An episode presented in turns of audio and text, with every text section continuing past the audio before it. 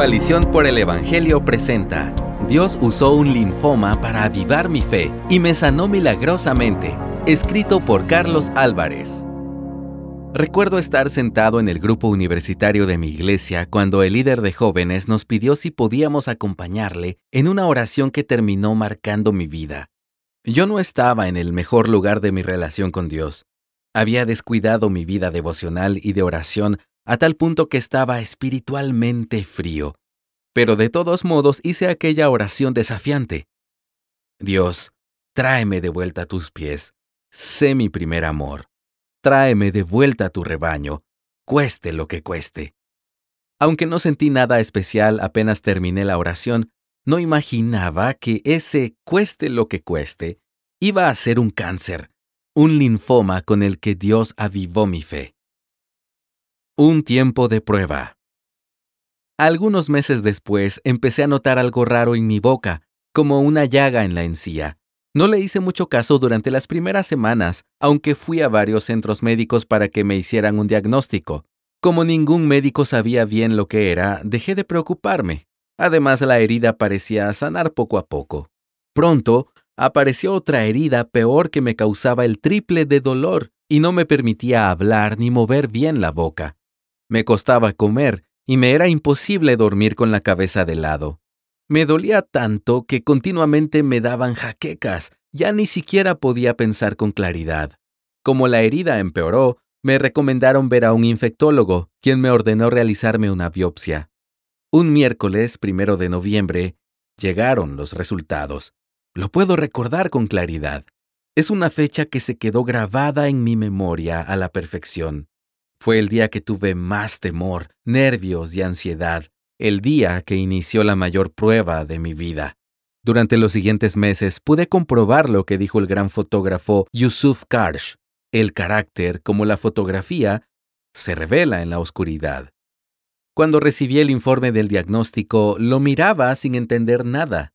Lo compartí con mi familia, mi novia y con el infectólogo que ordenó la biopsia. Él me llamó para explicarme, pero yo seguía sin entender, por lo que hicimos una videollamada en la que me acompañó mi madre. No recuerdo nada de esa llamada, solo a mi madre llorando con la voz frágil mientras hablaba con el doctor. Yo estaba paralizado, sin poder hablar. Todo parecía indicar que yo tenía cáncer.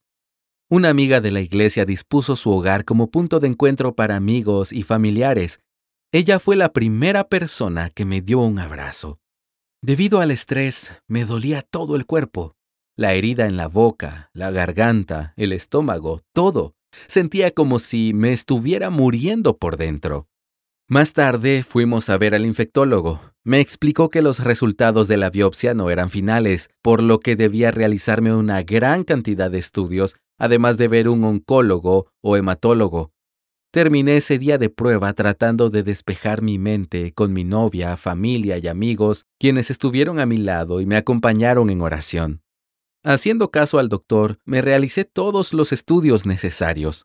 No quiero entrar en detalles, pues todos fueron difíciles, algunos muy dolorosos y otros apenas lo sentí, pues me ponían a dormir.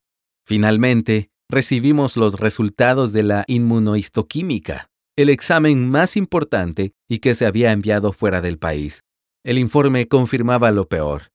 Tenía un linfoma de células T periférico, por lo que debía empezar pronto con la quimioterapia. Esa misma tarde me hice otros exámenes de sangre, pero los resultados daban negativo. Tenía los ganglios un poco inflamados, aunque todo lo demás se veía sospechosamente bien. Veíamos a Dios moverse mientras mi familia y hermanos en la fe oraban por mi salud. El día que se suponía que iba a iniciar con la quimioterapia, una doctora especialista en tratamiento de linfomas me recomendó que primero me realizara una tomografía en el extranjero para saber con claridad dónde estaba el linfoma y cómo tratarlo mejor. Para mi sorpresa, la tomografía arrojó buenos resultados. No teníamos explicación de por qué los resultados salían bien, y la doctora me indicó que volviera a realizarme una biopsia en el ganglio inflamado. Me abrieron el cuello para realizar un nuevo diagnóstico, y un mes más tarde llegaron los resultados de la nueva biopsia. Mi cáncer había sanado por completo. Mi boca estaba bien, mis ganglios estaban bien, todo estaba bien.